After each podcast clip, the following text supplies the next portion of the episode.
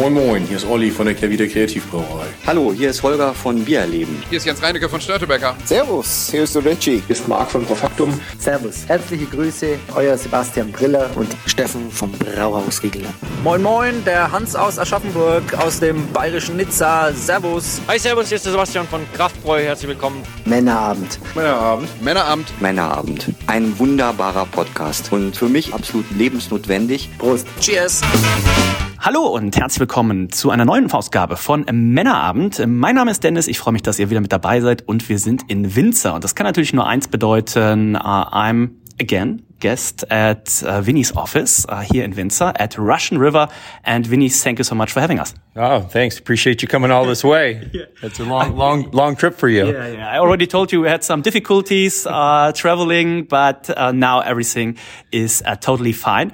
And the last time I've been here is a little bit more than three years ago. And um, February 6th, I think, uh, 2020.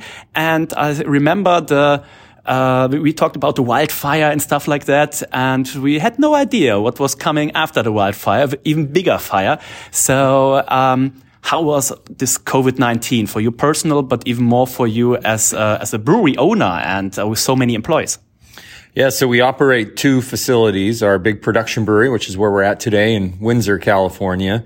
And then, uh, just south of us by maybe 20 kilometers is Santa Rosa, California. And that's where our brew pub is and kind of what we're most known for, that facility and, uh, really where our beers became quite popular. So we were, you know, instantly shut down both restaurants, um, you know, had every tank full uh, at both breweries. So, because we make beer at both facilities. So it was quite nerving. You know, at the time we had 205 employees and, uh, you know, most of them we, we had to first furlough, eventually lay off because it was obvious that the brewery wasn't going to, you know, open for, uh, the restaurants weren't going to open. Uh, but at least here, um, you know, beer being a agricultural food product, uh, was considered an essential item. So we were able to continue to brew. So our brewing team kept uh, brewing, and our our brewery is just the right size that you know we we had enough distribution uh, through um, uh, the largest. Uh, chain that we work with called Whole Foods. Oh. Uh, Whole Foods is now owned by Amazon. Um, and then uh, in California, it's always been legal to sell beer direct to consumer uh, by shipment. So, you know, uh, UPS, FedEx, uh, something like that. And so we quickly uh, opened up uh, direct to consumer on our website. And between that and um, which was which, which, was not available before, so at least something something good came out of it. people now can can order your beer online if they live in California. Yes, and California has 40 million residents. uh, it's the fourth largest. Half, half, of Germany. Yeah. Wow. I see. I didn't even know that. Yeah. It's, it's the fourth largest economy in the world. It, you know, its economy is bigger than most countries are. And, you know, with that in mind, even if just a sliver of the population uh, orders beer each week, it's still plenty for us. So yes, we have kept it going, and it's interesting when when Natalie and I, Natalie's my wife and business partner, when when we look back at uh, when we opened when we took over Russian River from uh, the winery that owned it originally, who I worked for we were doing a little direct to consumer back then, but that was back 2004, 2005. And the only reason we would do it is if, you know, we needed to make payroll because we ah, were yeah. short on, on cash in the bank. Cause, you know, back then, uh, as, as you saw when you walked in, there's a line of people that are waiting hours out front of the brewery right now. Uh, yesterday it was a five to six hour wait to get in to, for the, our big Pliny the Younger release, which yeah. I'm sure we'll talk about. Um, but, um, but there were days when nobody cared who we were. Yeah. and, uh, and it's very important that Natalie and I, uh, not only ourselves, but remind our staffs that there was a time when Russian River was not a household name in American beer. Yeah. So uh, we already heard something, something good came out of that. And uh, I remember, um, you probably, oh, everybody remembers his first kiss, uh, his first car and, and stuff like that. I remember my first Pliny the Elder, uh, back in 2015. Uh, Nico, a friend of mine who's also with the group this time, we went to the Santa Rosa pub because this brewery was not, um, there yet. And, um, I never forget, uh, Nico tried the first sip and he said, um, Pliny the Elder is so great, I could cry. Um, how does it feel for you to do you hearing that for so many years? If you get feedback like that for beer, it's not like you somebody. It's like art. Um, so what do you think if people say stuff like that? It you know it's uh, we we do hear it a lot. Um, it's flattering. It's humbling. Uh, we never let it go to our head though. Uh, there, you know, when I look back at the last decade even a little bit longer of, of craft beer in America.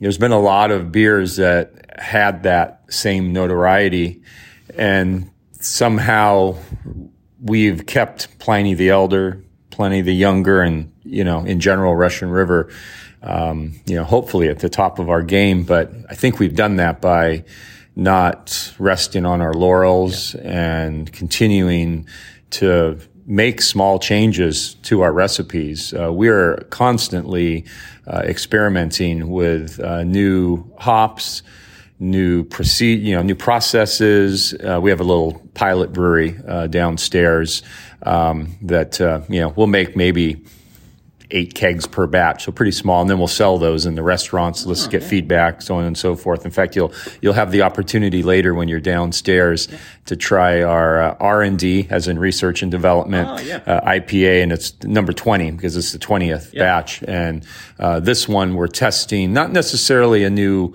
hop combination, but a new type of hop. Uh, it's basically a concentrated hop that's uh, got a very high oil, hop oil content.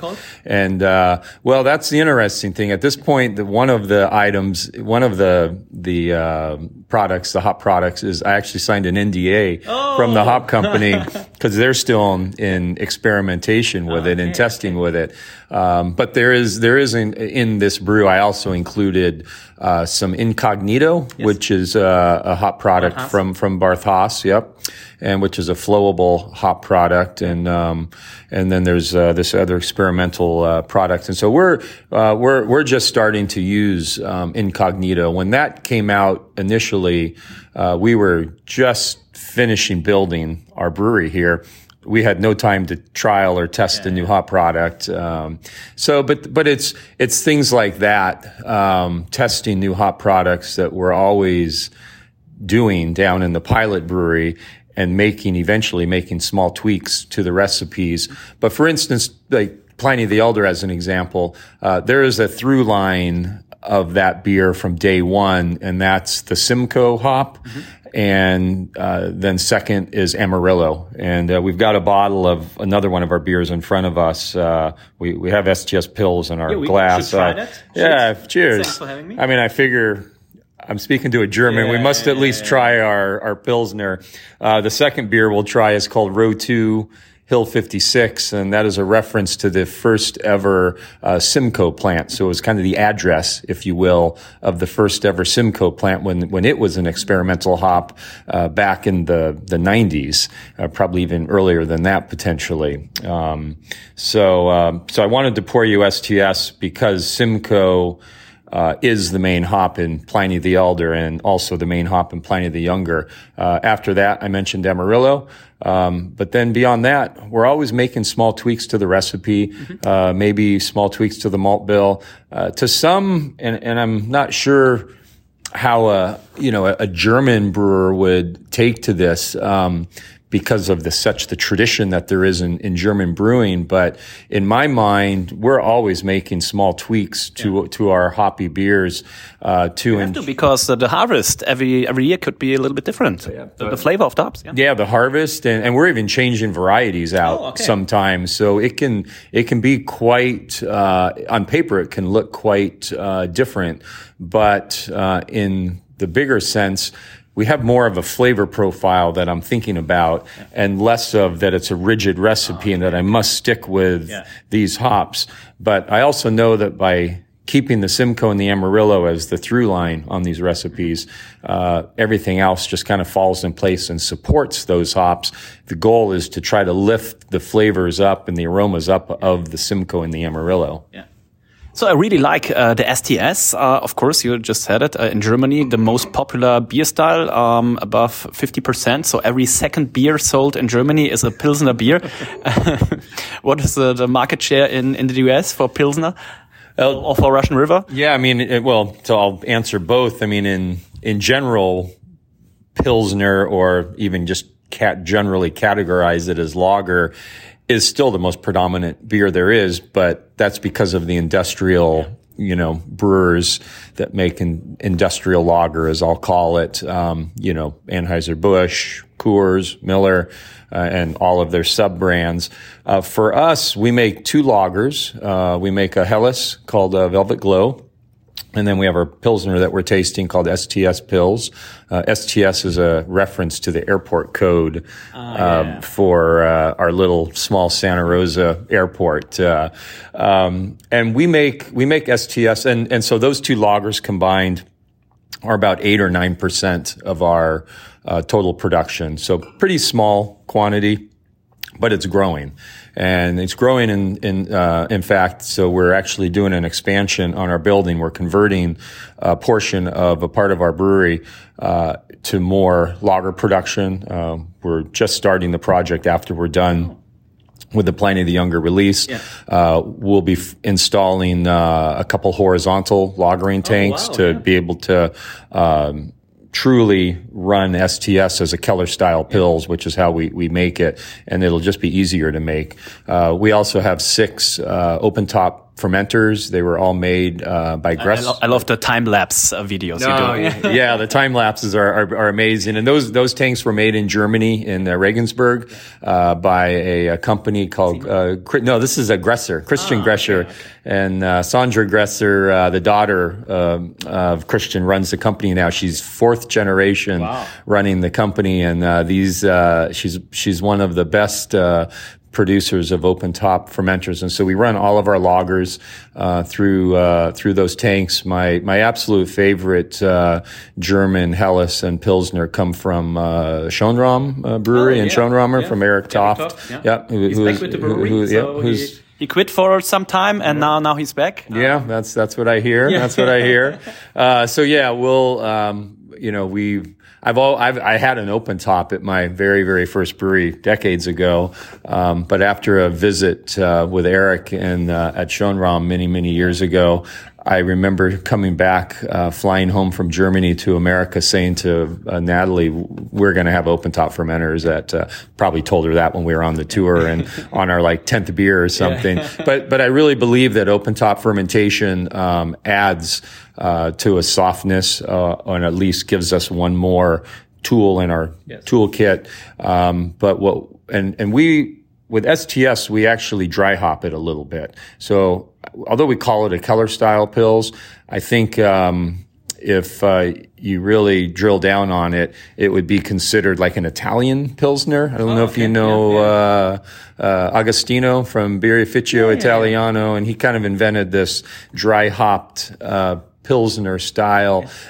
And the difference between that and what I'm seeing a lot of American breweries who are taking pilsner and almost um, Americanizing it where they're dry hopping is that Agostino always intended for this style to, to be dry hopped with a classic traditional German uh, hop, or in our case, uh, we use uh, the we we do use uh, um, some Mittelfrüh and tradition in it, but the main the main hop in STS is actually a French hop called Aramis. Oh. Aramis was bred from Strisselspalt and um, and another hop that I'm spacing on.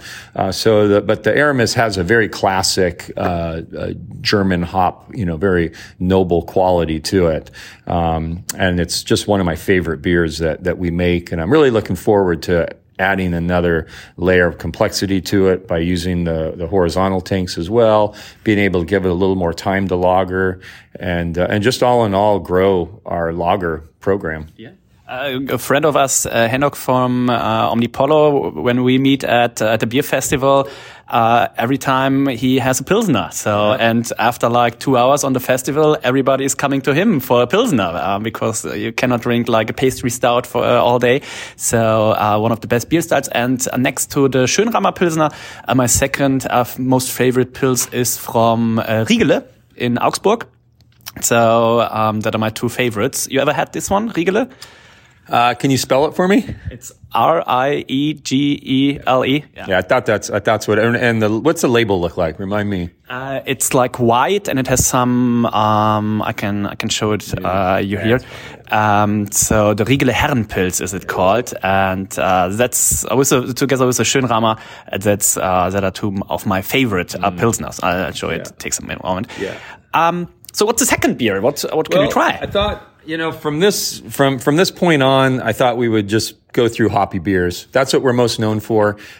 Eighty-seven percent of our production is IPA or you know hoppy, quite hoppy beer. Um, in total, about seventy percent of our production is Pliny the Elder, our our double IPA. And so, you know, that is, uh, yes, I have, I have had that as I'm looking at your screen. Uh, yeah, I know that one. Yeah. Um, so yeah, so I, I, I thought we could just taste through, um, the row two Hill 56, which is uh, almost all Simcoe hops.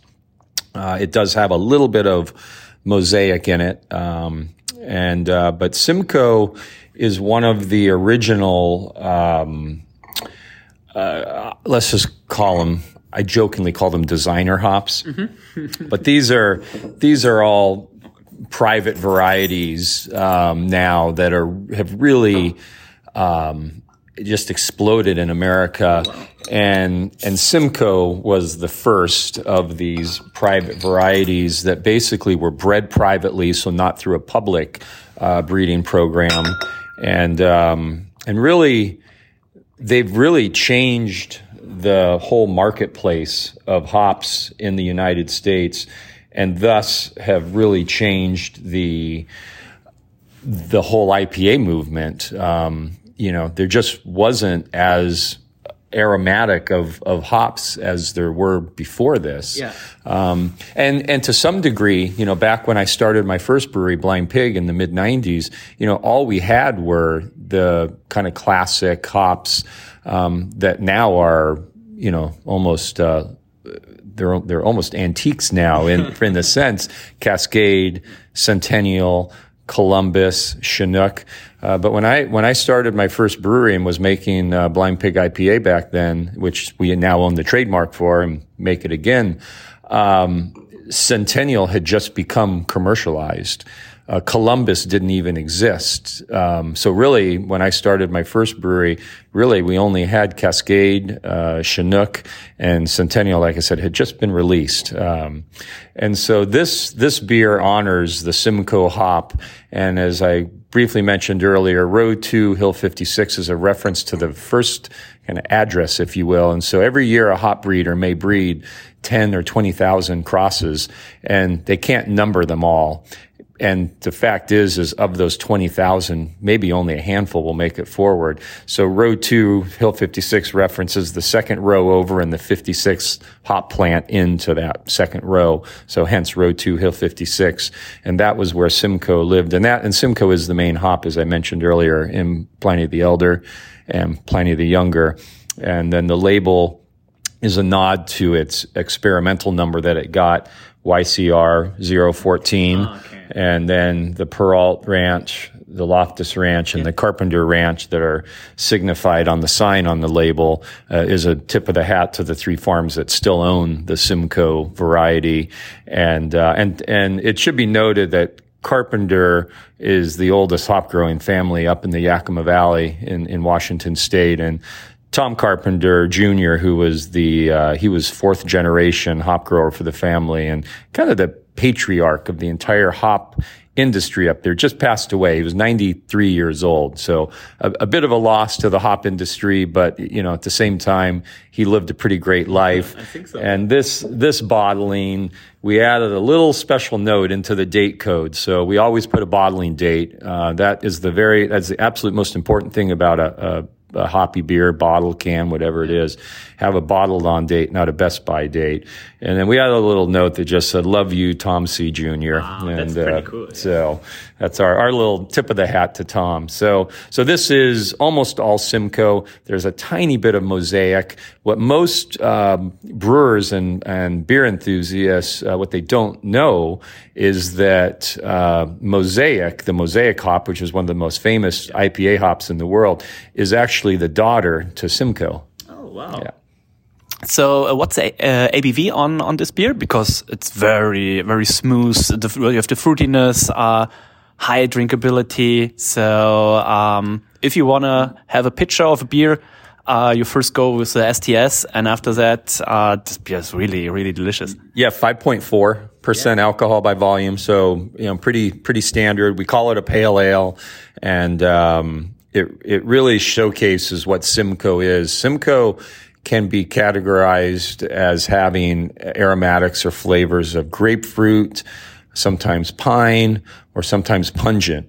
And for me, and I think a lot of uh, U.S. brewers uh, that go to the Pacific Northwest every year for hop selection and visiting farms, this was the first variety that we realized how important picking window is. And, and, when we say picking window, we mean that, okay, every hop variety has a window from the beginning to the end of a pretty short picking window, usually a week to week and a half most. And, but what we realize is that it's not the same all the way through. And we learned this with Simcoe that the first few days of the picking window for Simcoe, it can be very grapefruit driven. And then you roll into kind of the middle picking window, let's say the next three or four days, and then it becomes like pine ah. and, and much less grapefruit. Yeah. And then you get to the end of the picking window and it becomes a lot more pungent, almost like cannabis marijuana like, and less of that pine. And, and then there's, there's in between moments. So it's, you know, kind of at the, the tail end of the front end of the picking window, which was grapefruit, but the beginning of, let's say, the middle portion, which is pine. So now you're getting a little bit of, of that combination. And that's actually right where Natalie and I typically select. Yeah. Um, you have other breweries that want that pungent, almost marijuana like quality. And so they will request a later picking window. And so there's no right or wrong answer. It's just what works for you. And, you know, it's one of the pieces of advice that I will often give younger brewers is that you want to at least get big enough to be able to go do hop selection because you can control your own destiny with the the lots that you select. Yeah, we are trying uh, to get to Yakima uh, for the hop harvest this year. Uh, we wanted to go uh, 2020, but uh, obviously we couldn't go then. So uh, that's the plan for September, early, early September uh, this year. So uh, uh, let's see if if that's, uh, that will work. Um, we talked about um, different beer styles, and um, from my what what I feel is the, the craft beer scene changed a little bit. So um, a couple of years ago, you had like a Pliny the Elder, you had like a Pilsner beer, and you could brew be- those beers uh, all year long, and people came and they have their beer. For a couple of years now, I feel like people always demand new beers. Um, how do you feel about that, and how do you at at Russian River uh, work with that? You know, I, I mentioned uh, a couple minutes ago uh, to be earlier in the podcast that um, we have this little pilot brewery, um, which is almost right below us in the restaurant, and uh, which, uh, if you were here in 2020, I'm not sure it was installed yet. Uh, we the room was there. Yeah but it was just an empty glass room. It was always fun to have people guess to say what was it for. yeah. um, but it was for a pilot brewery, and we had drains all set in and whatnot, so it was ready to go. So we, uh, in fact, I, I, know we didn't have it because we actually installed it in the middle of the pandemic. Once we knew that the business had settled in to our new norm, uh, one of the uh, contractors that we use um, uh, for like installation and whatnot, gave us a, a, very good price to install it as a discount to keep yeah. his people busy. Yeah. So that that's when we installed it. But yeah, and so that's that's our answer, our little pilot brewery. So it's a seven hectoliter uh, pilot brewery, seven or six barrels. We talk barrels in America. Sure. You guys have hectoliters, so we'll we'll start with about uh, s- about seven hectoliters, and typically yield oh gosh, probably about a little over five uh, hectoliters. Um, and so that, that five hectoliters amounts to about eight or nine kegs, which we'll split between our two breweries. And that's our way of, of testing new processes and hops and yeasts. And, and yes, the consumer is always asking for something new. And we have largely escaped that. And I think it's because of our continual uh, minor tweaks to Pliny the Elder, our main beer. And so instead of Pliny the Elder, and, let's just talk IPA, because here in America right now, four out of every 10 craft beers, so about 40%, yeah. is IPA. Um, granted, there's probably some IPAs in there that aren't really IPAs. They're just being tagged, labeled yeah, yeah. that for the market. Cold IPA. Yeah, yeah, it's a new one. Yeah, yeah. but that, but that's actually an interesting. Uh, cold IPA is a really interesting idea um, because. So first you had uh, back when like I was just starting to make IPAs in the mid '90s, we would just use all two row malt and then um, which would be the equivalent of like Pilsner malt in Germany. Two row malt is our is our base silo malt, um, and then we throw a little bit of uh, crystal malt in it, maybe two or three percent, and then now it's shifted to all two row malt, and then now breweries are now blending in Pilsner malt. And now we have breweries that are using almost all Pilsner malt and very little two row malt. Two row malt would be a little bit darker mm-hmm. than, than Pilsner malt. But everything is shifting towards making a bigger and bigger, uh, or a lighter and lighter malt profile to let the hops be bigger and bigger on the nose and the palate. And they're, and brewers are doing that by reducing the malt load. So cold IPA is just another extension of that by either putting, by putting in 20 to 30% rice or corn into the, the grist, the mash. And so that's light, lightening the body even more so. And then it's allowing the hops to shine through even more. Uh, so, so interestingly, although rice and corn are historically tied to big industrial breweries, uh, craft breweries are using it to kind of take the next step in IPA. Um, we've we we for the most part are just using silo malt as our base malt, two row malt is that we get in bulk in our silo, and we're blending in a little bit of pilsner malt into it. We've we've certainly messed around with rice in our IPA uh, recipes for the last couple years. Yeah. We've put out one or two. Um, you know R&D beers. Some we've bottled or canned. Some have just been draft, but we've never marketed it as cold IPA. For us, it's, it's just IPA. And, and even Pliny the Elder, which is a double IPA, um, we often just call, we just talk about it as, as IPA. Um, so, so I, I think we've escaped having to make new recipes and new brands because we've made sure that Pliny stays relevant and that people don't just forget about it as a beer and, and move on to the next greatest thing. We've, we've kept making Pliny better and better and better. And we've done that both from a flavor and aroma standpoint, but also from like a technical standpoint, uh, you know, by building our, our brewery we're in now that has very modern equipment, a, a German brew house from, uh, Ziemann, um, and bottling and packaging equipment that gives us uh, the the best ability to have the lowest oxygen content in our yeah. beer for better shelf stability. Yeah. So I think there's good and bad to that because uh, people demanding new beers, brewers always have to try new things, to try new hops and stuff like that. But uh, last year, last April, we went to a brewery tour um, between Dallas and, and Chicago. And one brewer in, in Dallas told us, uh, he was like, yeah, uh, the owner of the brewery, he wants uh, three new beers a week. And um, he said, "Oh my God, I just have the perfect. I don't remember what the beer style was. I think it was a pilsner beer." Uh, he said, "Well, I have the perfect pils, but I'm not allowed to to brew it again because um, we have to do a new variety of that. So there's always a good and bad to that." I, you know, and I, I have some really strong opinions on that. Um, for one, um, you never perfect a beer. Not that any beer can be perfected, but you can never hone in the greatness of a recipe if you only brew it once or twice. Um, you really, if you really pigeonhole yourself into kind of not being great at a specific recipe. And, you know, I love the fact that Pliny the Elder is 60, 70%, whatever it is, of our total production. Yes, it can be a little boring for our brewers, but it gives us the opportunity to continue to, to make it better and better.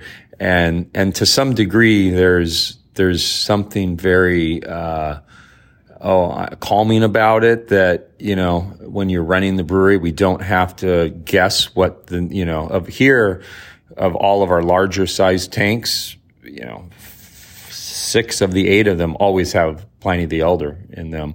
The second thing I wanted to mention, and you, and you and I were talking before we, we started recording, that uh, I was just in Sacramento at a craft beer conference that the California Craft Brewers Association put on, and the closing uh, address was Natalie, uh, my myself, and Ken Grossman from Sierra Nevada. And you had just told me that the first beer you had when you got off the yeah. plane here in the states was a Sierra Nevada Pale Ale, which is one of my favorite yeah. beers. Anyways, on this panel, I I made the comment that having a flagship beer saved us because during the pandemic people were scared. They were, they didn't know what was happening. They wanted something that was very familiar yeah. to them. And so for us, Pliny kind of saved us because it, it just, we sold so much of it. And Ken made the comment that, uh, hazy little thing, which is now taken over Sierra Nevada Pale Ale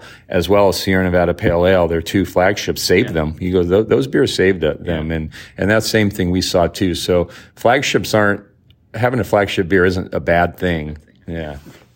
And uh, we're going to try it. Uh, so I just uh, told you about what, what Nico uh, said, 2015. Uh, and what I said uh, when I first had it, I said, if you go up to Wikipedia and you look up double IPA, that's what they uh, should put up there because uh, for me it was uh, the perfect perfect beer for double IPA and um, so uh, you just uh, said you uh, the first brewery Blind Pig, and how does it this compare to the to the Blind Pig? Where did you come from? The the Blind Pig IPA to Pliny the Elder. Yeah, so Bl Blind Pig was my first brewery, and uh, that um, eventually, um, yeah, I sold that brewery. Um, the brewery kept going for a while, but they eventually closed.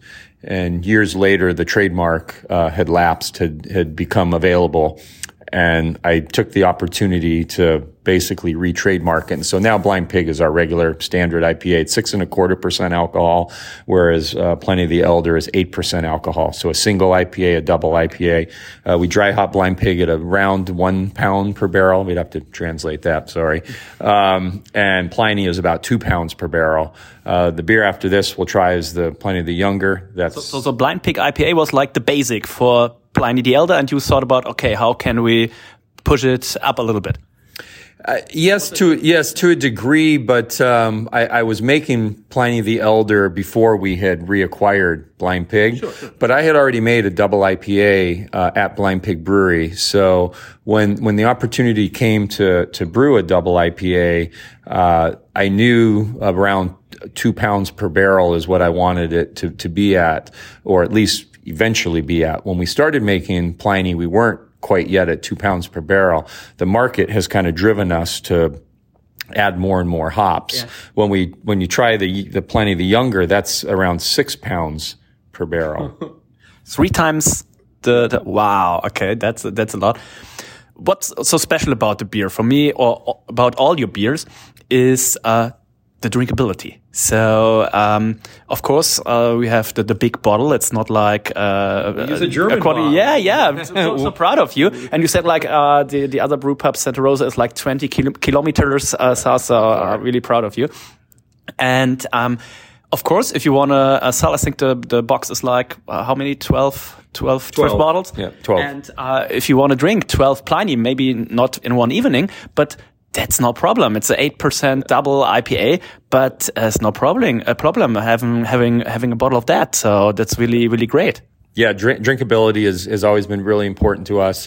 Uh, we make uh, our beer is uh, pretty dry. Uh, yes, there are some American breweries that make drier beer. Um, you know, for those that are listening that know brewing, uh, this finishes at about 2.5 Plato, um, which you know is is pretty dry for a what what is an eight percent alcohol beer. Uh, I think it's one of the things that makes it so drinkable. Uh, it also uh, there's a firm bitterness to the beer. Uh, I'm a big believer in bitterness in IPA. There's been a movement, especially with the hazy IPA um, uh, being produced, uh, you know, all across the states and now the world, to make your beer less bitter and have a higher finishing gravity.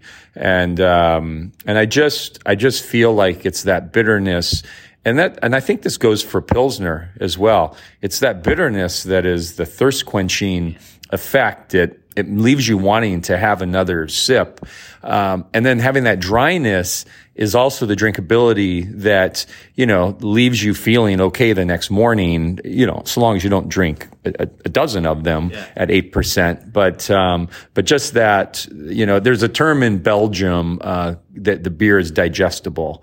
And, and I think what it really means is that you can drink a few small, a, a few, you know, pretty strong beers like Duvel. It's a great example. Yeah. You know, it's, it's eight and a half percent alcohol. You can drink a few of them and still feel okay the next day because it is quite dry. You know, a lot of times it's that residual sugar in a beer that leaves you not feeling great the, the next day. Uh, so Pliny has a, a nice dryness to it, a firm bitterness but there's a, a firm malt foundation that it sits on.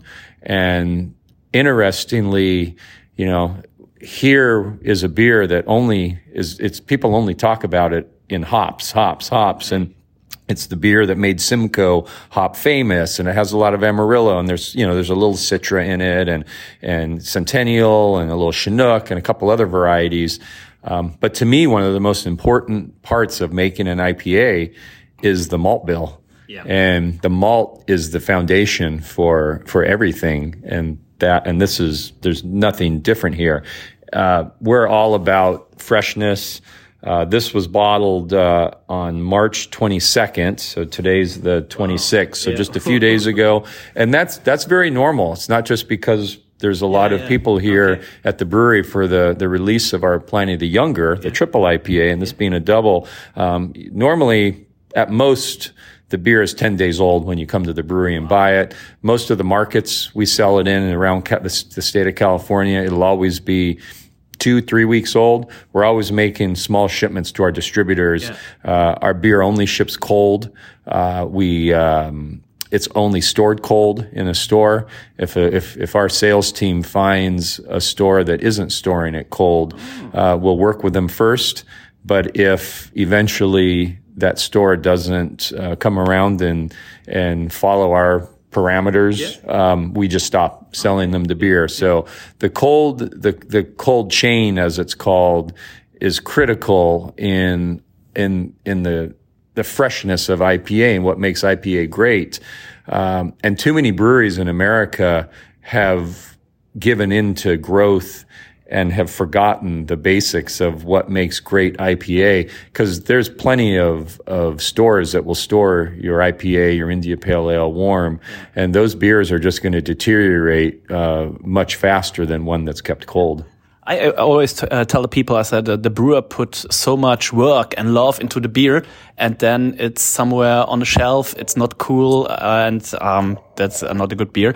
In Germany, our good friend uh, Dr. Mark Rauschmann, uh, back in 2012 or something, uh, invented uh, this for for his. Um, for his brand, so they were the first brewery in Germany that um, offered a complete cool chain. Wow, that's that's impressive. Yeah. I actually didn't know that could even that was that existed in yeah, yeah, you know in in in Germany or the EU. Um, you know, there's a well-known brewing professor here. Uh, he's retired now from University California Davis, which is one of the larger brewing schools you could go to, and uh, he now works for Sierra Nevada um, now that he's retired. but uh, Charlie Bamforth, Dr. Charlie Bamforth, and his his simple line to brewers when they say, you know, Dr. Bamforth, what can I do to make my IPA taste fresher and better shelf life, blah blah blah. And he says, you know, it's quite simple. Just keep it cold. Yeah. That's the best thing you can do. Yes, you need the bottle, have low oxygen content. Those are, those are understood. But his thing is, is you, you basically have to put your foot down and say, uh, you, you just, you have to be cold. We have written into every one of our distributor contracts that they must keep our beer cold. Yeah. And, um, and, and, you know, it's, it's interesting because I know that's not the case everywhere in the world. That can't happen. Um, and and certain beers you don't need to, but um, but IPA is the one style that you absolutely need to. It needs to be kept cold, yeah. and uh, and and and the other, another another thing that we've learned in America is uh, that and why more and more breweries have removed crystal malt from their IPAs that crystal malt is oxidative and so through the, uh, the, the, the, coloring reaction, um, in the processing or the making of the, uh, the melanoidin reaction of, of when they color, when they roast the malts, there's some compounds that get created and those oxidize more quickly. And so with that, um, you've got, you know, just another way of your beer to not have great shelf stability. And that is why most breweries in the States have totally removed crystal or caramel malt from their IPA.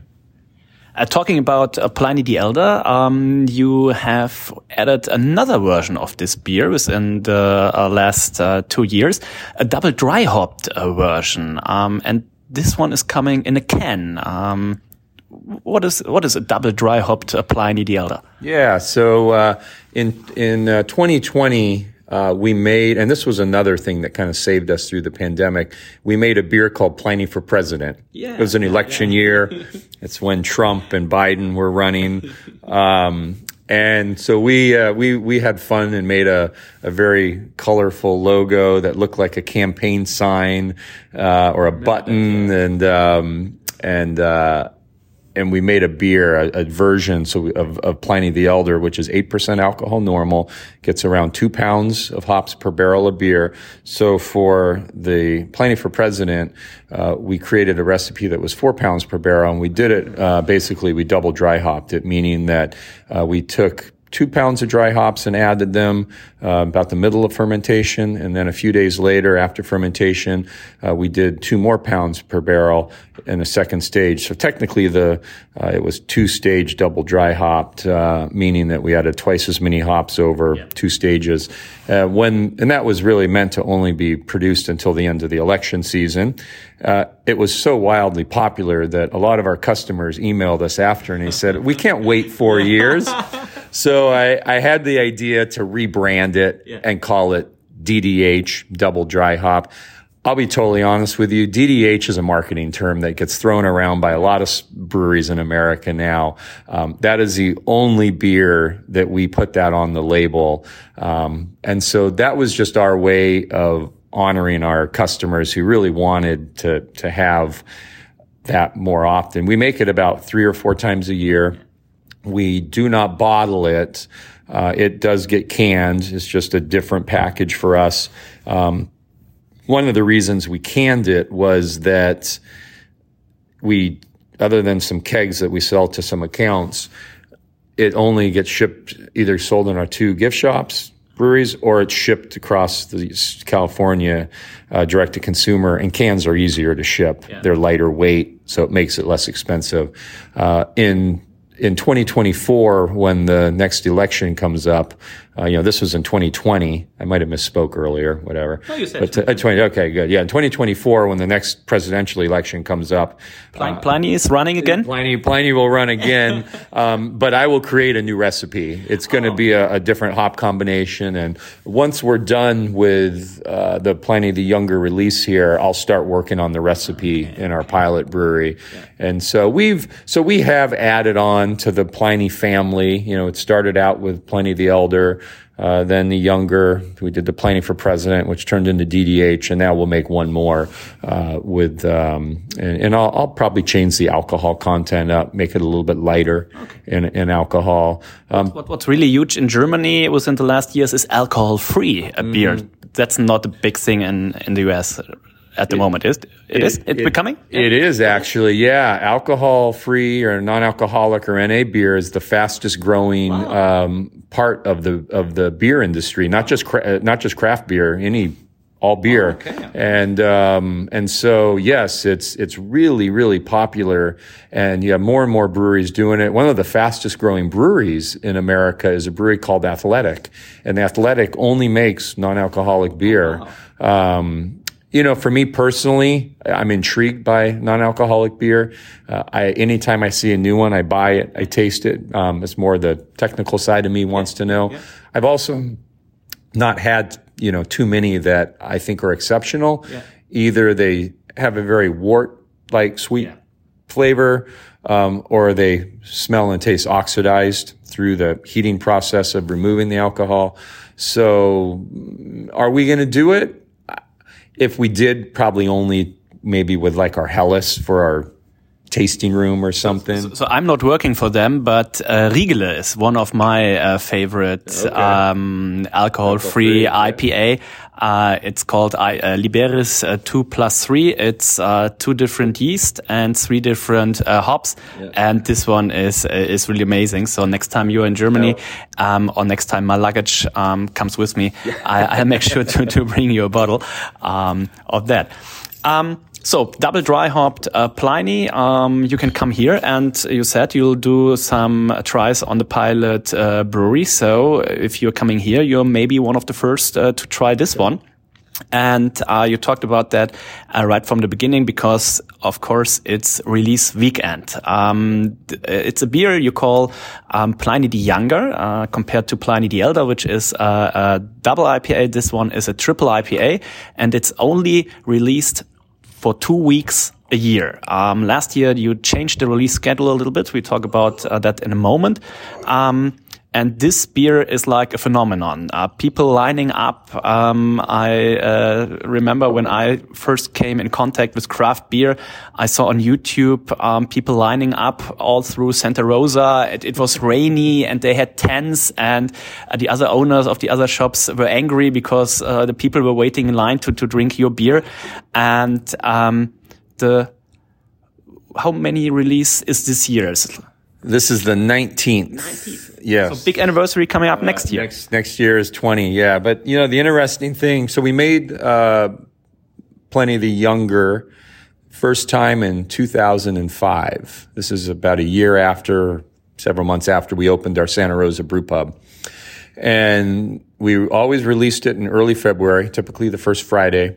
Nobody cared about it. 2005, 2006, 2007, 2008, 2009. Nobody cared. We would often have it until April. Oh, okay. Nobody cared. And then in 2010, I went down at 7 a.m., as I always did on the first Friday of February to tap the younger. Yeah, over the years, a few more regulars would show up. And unbeknownst to us, other people were coming in to taste it those years. It just wasn't that busy. And uh, I show up on that first Friday of February 2010 and I see people outside and I look and after I get the, the keg or the tank tapped because yeah. it's a serving tank in yeah. the cold box behind the bar and I pour it, it's flowing good. Okay, we're good. I go outside and I ask these people at 7 a.m. in the morning. I say, and we open at 11, I should say. So we're four hours, yeah. you know, a few hours from us, four, five, six, seven, eight. Yeah. So seven, eight, nine, ten. Yeah. Four hours from opening. So, um, I say, you know, I said, what are you guys doing here? And they, and they're, and I, as I'm talking to the first people in line, there's more people showing up and the line is getting longer and longer. And not as long as it is right now, but still, like, who, who lines up for beer? At the start of February. So the weather, even in California, is not that great. Right. Uh, it's cold. It's freezy in the morning, especially. Yeah. Yeah, exactly. And they said, Oh, well, we're here to, to have some Pliny the Younger. It's ranked one of the best beers in the world. And I looked at the guy and said, by who? and they said, "Oh, well, Beer Advocate and Rate Beer, you're you're like ranked number two or whatever we were." And I had never heard of these websites. Now they're household names in the in the beer world, like as is Untappd. Um, and so I I said, "Wow, okay, cool. Um, well, we'll see in four hours." and and back then we didn't bottle it like we do now. Um, you could fill your growler, a, a two liter refillable uh, bottle, and um, I went inside and as I'm kind of leaning, watching the line get longer, I called Natalie, who at the time we lived just around the corner from the brewery. I said, uh, I think you better start calling more employees because it's going to be busy today. I explained the whole thing to her and she was like, wow. And we, by the time we opened at 11, there was a line up all the way to the end of the street around the block. Uh, people were coming in. They were, you know, ordering pizza because we do pizza there, drinking the beer. We only sell it in a 10 ounce glass. Uh, getting, you could, you can fill four growlers. That was the limit. Um, ordering those, uh, it was probably the worst day of our life because we gave the absolute worst customer service. Uh, but in eight hours, we had drained the tank. We had sold, uh, you know, 20 barrels, uh, so 40 kegs worth of, of beer in, in eight hours. And um, that kind of changed our brewery's life and trajectory. Uh, following years, we made changes. We said, okay, well, instead of having it just for a, a, day or two or whenever until their tank runs out, we said, let's, let's have it for two weeks. And in that following year, it then actually became the top ranked beer in the world on Beer Advocate it had knocked off Westvleteren 12. And Westvleteren 12 was number one at the time, and I think we were two. And I still would love to meet the monks at Westvleteren. I was just asking that. I've never. I, I, I, went there like five or six times because I was living uh, West Germany and it was only like a three and a half hour drive to to uh, go there.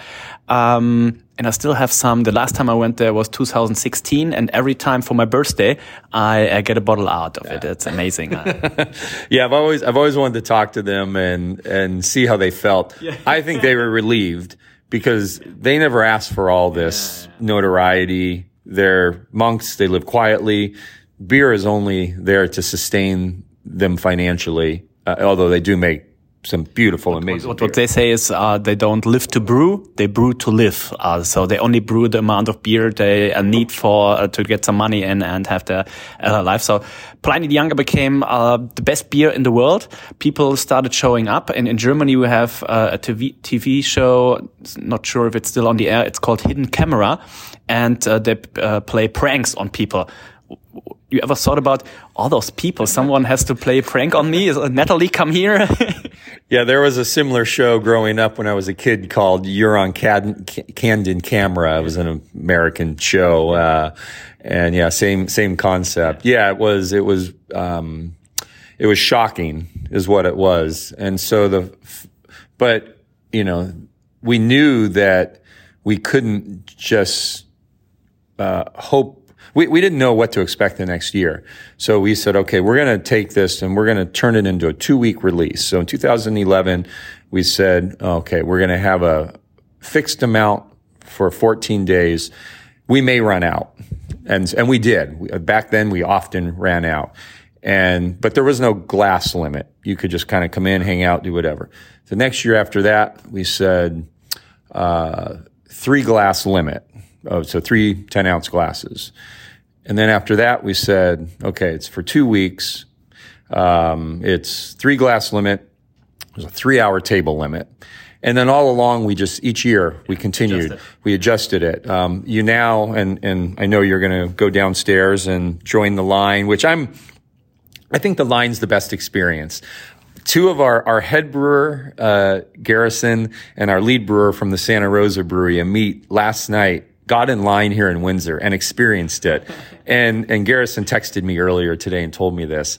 And I w- it really made me feel good when our employees do that because it, they can feel and see what the what the consumers is and the excitement and and really the experience for Pliny the Younger is it's less about when you get inside. The line is is really one of the biggest experiences of it. You get to know the people around you, and and you you meet people. Um, I met no less than five groups yesterday, and, and so did Natalie. Natalie and I take turns the first weekend at each brewery. So the first day I was here and Natalie was in Santa Rosa. The second day we flipped, and then today we travel together to both breweries. And then tomorrow we'll kind of get back to a normal work day. But for the next, for all 14 days, I will go out and walk the line at both breweries and meet people and talk to them and and and just thank them for waiting in line. But um, but this whole this whole thing has just become uh, a, a, more well-oiled machine. And so one of the things we do now is you'll, just before you enter in, you'll get a wristband. There'll be four pull tabs on it. One, two, three, and then B. B as in boy. So one, two, three represent your three glasses that that you uh, can can taste, and uh, and so as you know, you have your first younger, uh, your server or bartender will pull one of the tabs, take it away, the second, third, and then B is for two bottles. So that was that was the latest and biggest change that we made, the addition that we made, and that came in 2019. So it was the very first release here. And, and I can remember having that conversation with Natalie. Um, you know, I'm, I'm saying to her, you know the next iteration, you know, we were talking earlier about why Pliny the Elder has stayed relevant as a beer in the craft beer world in America, where so many other breweries have had to fall back on making new beers and new labels and three beers a week. And what's kept this release so relevant is that we've continued to make it better and we've reinvented it in bottles were the, the, the, the last thing we did. And it really kind of shot a new energy of life into the younger release. So instead of just being three 10 ounce pours that you could drink and then you go home and that's it. Now you can take a bottle home. You can share it with your neighbor. You can, you know, you can travel with it somewhere. Granted, it does have a very short shelf life, but still, it, it's just something totally new. And, um, and so I, I still, Natalie and I still are very surprised on, uh, when we see this. It, yeah. It's humbling. It's flattering. It shocks us every year. We worry. We worry that people aren't going to show up. Um, we've done all this work and then people don't show up, but it's also what motivates us you know, the, the quality of the beer, the quality of the experience. Make sure that every person that comes in the door has the absolute best time and they want to come back and do another. That's, that's what motivates us to do this better and and the beer. I don't know. What do you? I want to hear what your thoughts of it. Wow, it's it's it's awesome. It's just the same like I said about the Pliny the Elder. If you put like if you go up uh, to Wikipedia and you uh, type in like oh triple IPA, uh, that's what you want. You want a little bit more hop than in a double IPA. You want a little bit more body, a little bit more alcohol, and um, it's just perfect. I had a lot of triple IPAs, and you have a sip and you say like, oh, it's too much. Uh, it's you can't drink it, and that's uh, you just said. You can have three glasses, uh, ten ounce and you can drink it uh, three glasses. I think um, if you go to the line or ask the people that coming out, they probably say like, "Oh yeah, he can uh, next time he can make uh, five uh, things on the on the wristband, so we can have four beers and uh, take two home." So uh, that's pretty amazing. I really love the beer, and I remember when we were emailing before our visit here three years ago, you were like, "Of course I can um, get you a table, but the most um, thing you, or the, the thing you will most remember about being here is staying in line, talking to the people. Um, I still remember it was freezing cold. We we showed up at um, before 6 a.m. in the morning, and uh, we were like uh, 50 to 56 in the in the in the row. And but we had so much fun, and uh, that was a really really a great experience. And just like you said. We brought uh, a couple bottles uh, home to Germany, probably the first Pliny the Younger ever was available in, in Germany and people were so happy. Uh, we have one of our favorite craft beer stores in, in Hamburg. Uh, he still has uh, the empty bottle up there, um, because it's, it, your beers really mean a lot to people and, um, they, they remember this. As I was like, uh, Nico, uh, Pliny the Elder, it's so good I could cry. I'll never forget about that. So I'll never forget our, this huge tasters, like 16, yeah, 18, 18, different, yeah. 18 different, different beers. And uh, we have this beer and uh, he almost had tears in his eyes and said, this is so great. We traveled all the way, um, just to try this beer. So, um, thank you so much for, for doing this. Yeah. At this moment, I wanted to get out a bottle for you because three years ago, um, um, we brought some bottles of your beers back to Germany, and we have some very good uh, home brewers uh, there. And uh, three of them, they um, are called Gröner Bagalut, and they won the German homebrewing uh, championship in 2019. And they said, okay, bring me some bottles from, from Vinnie. And they did a beer out of that. So they extracted the yeast out of the empty bottles and they did a beer with it. And, um, the name you might know it's it's called Vinnie, and um, of course it's in a luggage. Um, that is, I knew I knew where this was going. That is uh, still somewhere, but not here. Um, I hope we can uh, get the luggage here in time. Um, we'll talk uh, later. If it's not here, where can maybe I'll leave it because we'll go uh, go south. Um, we'll make sure this beer will come to you. Um, Markus, uh, he's like the head brewer of the of the three, and he came to uh, to me and he brought two bottles, and he was, I was like, you said one bottle, and he said, we have to make sure the beer is still good.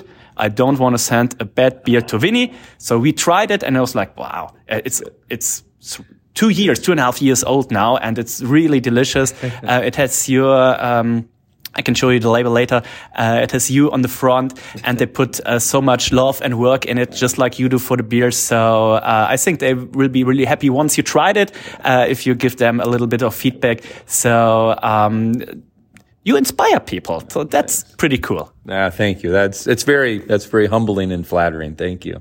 Thanks. Uh, and if if for some reason the luggage doesn't show up, I know you're going to Firestone Walker next. Yeah. You could always leave it with Matt, and he could he could send it to me. Matt Matt and I are close friends, yeah. so yeah, yeah. That, that, sounds great. And they already uh, texted me. I sent them the a picture of the refrigerator uh, downstairs, and they said, "Oh, now it's uh, we get this beer and this beer, and we make a new beer." So next time we meet, uh, I'll bring you another one. Uh, Vinnie, thank you so much for taking your time. Uh, last time we met, it was the release day of Pliny Younger. I never forget this as as well. I get downstairs and I told your colleague, I have an interview with Vinnie, and he was like, "No, you don't." I was like, ah, "It's the busiest day of the year." Said, "Yeah, I have," and he looked it up.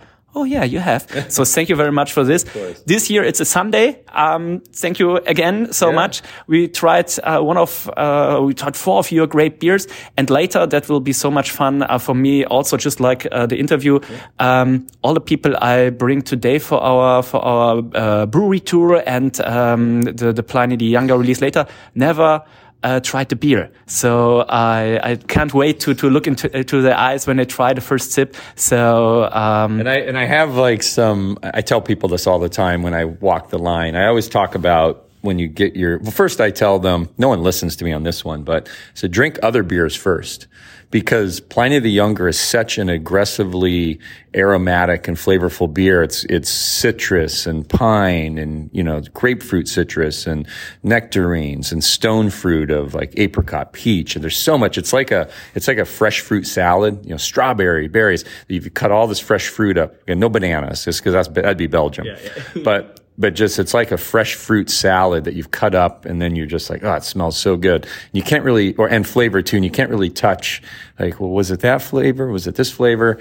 And and then a, like a really firm bitterness that even though it's 10 and a quarter percent alcohol you know, bitterness, that bitterness masks that sweetness from the alcohol. And we only ferment it in the open top fermenters, which helps, you know, blow off some of those fusel alcohols. But it's such a strong flavor. I always suggest to people to try other, uh, try other beers first. And I would definitely suggest the sampler. Yeah. But what I also suggest is that, you know, you get your 10 ounce glass of course, you're going to be drinking it and sipping it, but kind of cup it with your hands to warm it up. Yeah. And that last five ounces, it warms up. You know, the, what we have in our glass now has been open now for a little bit. So it's really warmed up and it's really becoming aromatic. And it really is just an aromatic, uh, sensory, uh, explosion on your nose. And then when you taste it as well. Yeah. So. I wish you the best for the next 11 days yep. 11 days. Yeah, yeah, I hope day three. Day three. Day three. So I hope you and Natalie can see each other, but you already said it's not you at the one location and she at the other location all, all the time. Thank you so much, Vinnie. I hope you can do that again in the future. Um, you're invited to Germany just let me know uh, next time you're there, Hop Harvest, or you're looking for a new brewery. Maybe you're looking for another um, brewery on the East Coast, something like that. we can talk about that later. Um, and uh, thank you so much. Have a great uh, Sunday and say hi to Natalie and uh, keep the great uh, work uh, going. And um, thank you so much. Thank you. Cheers. Oh, yeah, good you said. In Germany or in our podcast, we say, wenn einer nochmal einen Schluck nimmt, nimmt jeder nochmal einen Schluck. So if one Guy takes a sip, everybody takes a sip. So cheers to that. Cheers.